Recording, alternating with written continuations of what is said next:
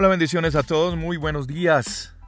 Gracias al Señor, esta mañana disfrutamos una vez más de la misericordia de Dios que es nueva para cada uno de nosotros.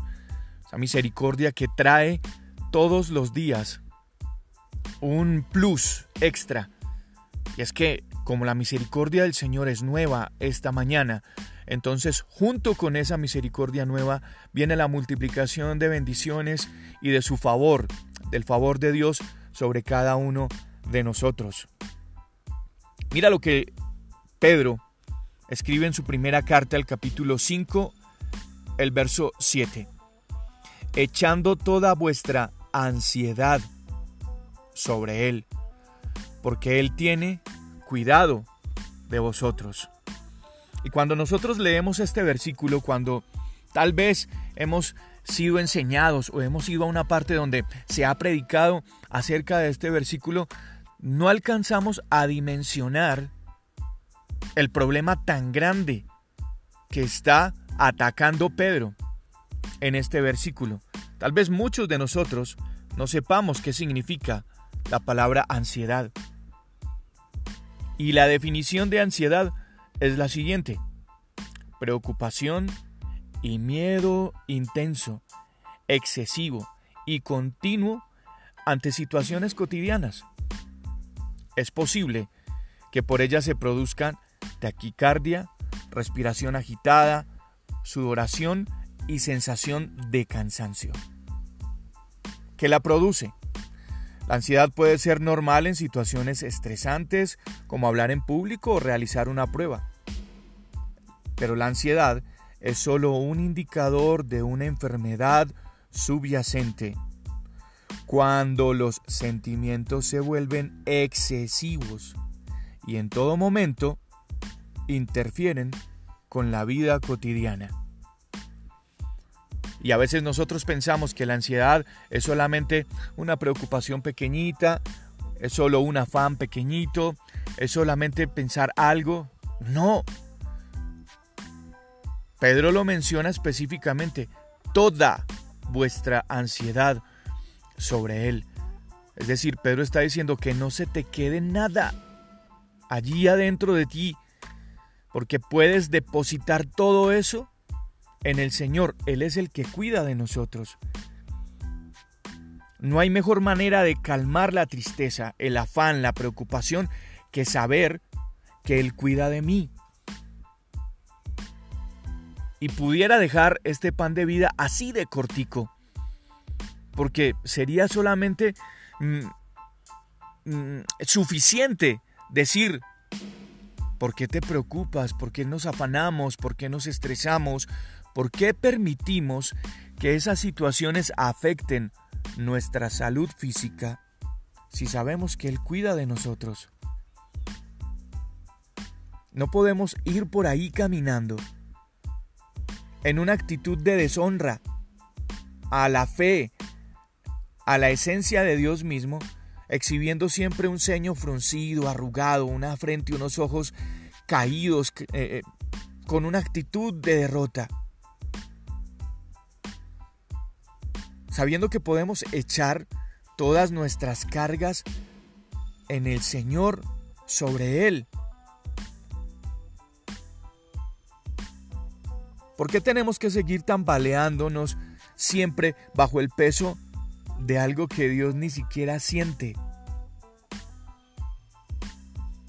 Lo que a ti y a mí nos parece una carga imposible de llevar, al Señor no le, no le añade. Eso para el Señor no pesa ni siquiera lo que pudiera pesar una mota de polvo. No hay nada más deleitoso que descansar en las manos de Dios y conocer de esa manera su voluntad.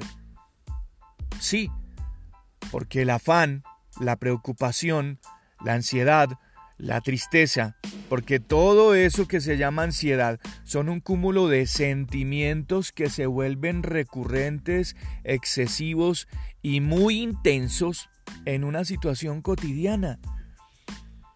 Si nosotros seguimos envolviéndonos en eso, no vamos a conocer la verdadera voluntad de Dios. Dios no te ha dejado de lado, Dios no te ha olvidado. El mismo que alimenta a los gorriones también proveerá para todos nosotros lo necesario. Así que no te entregues al desánimo, no te rindas. Confía. Usa las armas de la fe que Dios ha puesto dentro de ti, usa la palabra que Dios ha puesto dentro de ti contra los vendavales de los problemas y al final tus enemigos serán vencidos y acabará tu sufrimiento. Y cuando hablo de los enemigos, no estoy hablando de un ejército armado que hay al frente tuyo. Cuando hablo de los enemigos, no estoy hablando de tu esposo, no estoy hablando de tu hijo que no te obedece, no estoy hablando de tu jefe que te trata mal. Cuando estoy hablando de, tus enemigos, es de tus mismos sentimientos, de tus mismos pensamientos.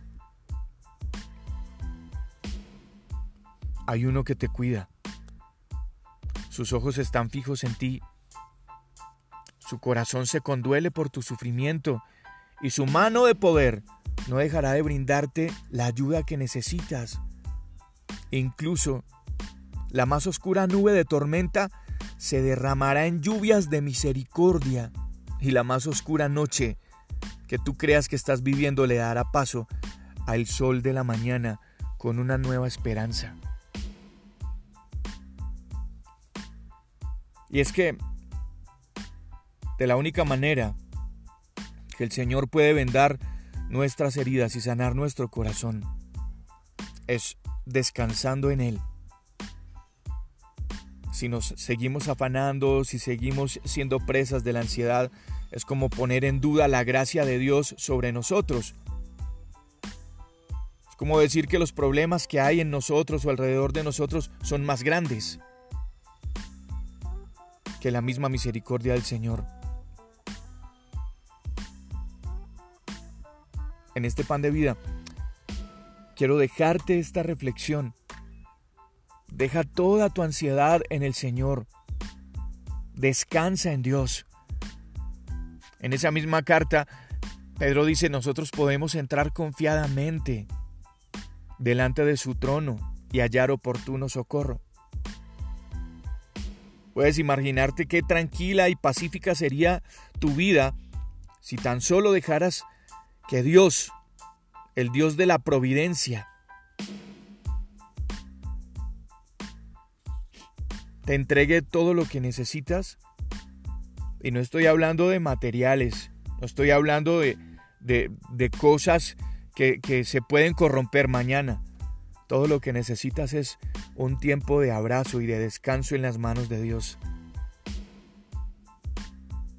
Aunque lo material también puede aparecer. Una mujer afanada y preocupada con su hijo porque solamente tenía un poco de aceite y harina que estaba pensando eh, en, hacer su última comida para ella y para su hijo y después dejarse morir. Esa mujer fue impactada porque Dios envió a un hombre para desafiar en esa situación de ansiedad su fe. Y esa mujer obedeció. Y dice que la provisión material en su casa nunca le faltó. Si Dios cuida de ti, ¿por qué te vas a preocupar? Si confías en Él con toda tu alma, entonces ¿no podremos confiar en Él con todo nuestro cuerpo igual? Dios jamás se ha negado a llevar nuestras cargas, ni tampoco ha desmayado bajo el peso de esas situaciones, porque recuerda que Él solo cargó la cruz hasta su sitio de crucifixión.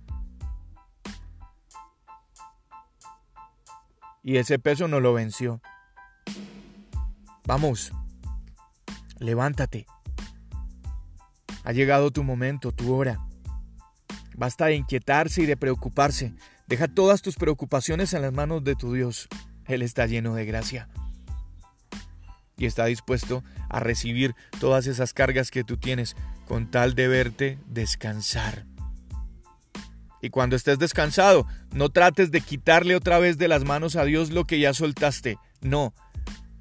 Abre el espacio en tus manos a lo nuevo del Señor para tu vida. Yo soy Juan Carlos Piedraíta y este es el pan de vida Un abrazo para todos, cuídense mucho, que descansen, feliz fin de semana.